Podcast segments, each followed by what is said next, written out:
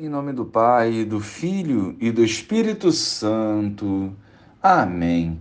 Bom dia, Jesus. Inspirados em vossos ensinamentos e movidos pelo Espírito Santo, queremos concretamente viver a vontade do Pai, abrindo mão dos nossos egoísmos e das distrações do mundo.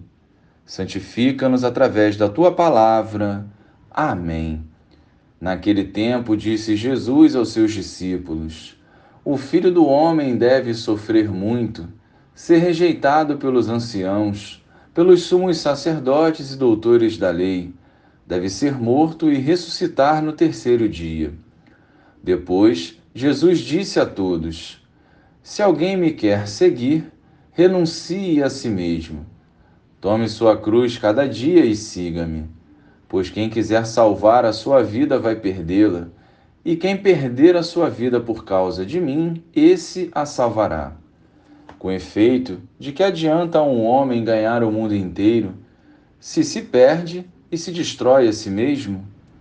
Louvado seja o nosso Senhor Jesus Cristo, para sempre seja louvado. Em nossa visão humana, aspiramos e desejamos conforto e cultivamos no coração que o sofrimento não deve fazer parte da nossa vida. Jesus, neste Evangelho, vem nos despertar para o verdadeiro sentido da caminhada: renunciar a si, carregar a cruz e sofrer como ele sofreu, como fruto de obediência ao Pai.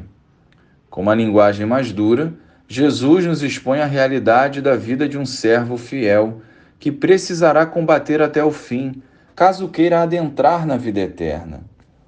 Caso o céu seja o nosso desejo, não podemos fugir nem mudar essa verdade. O Senhor nos deu o seu exemplo para nos mostrar que é possível.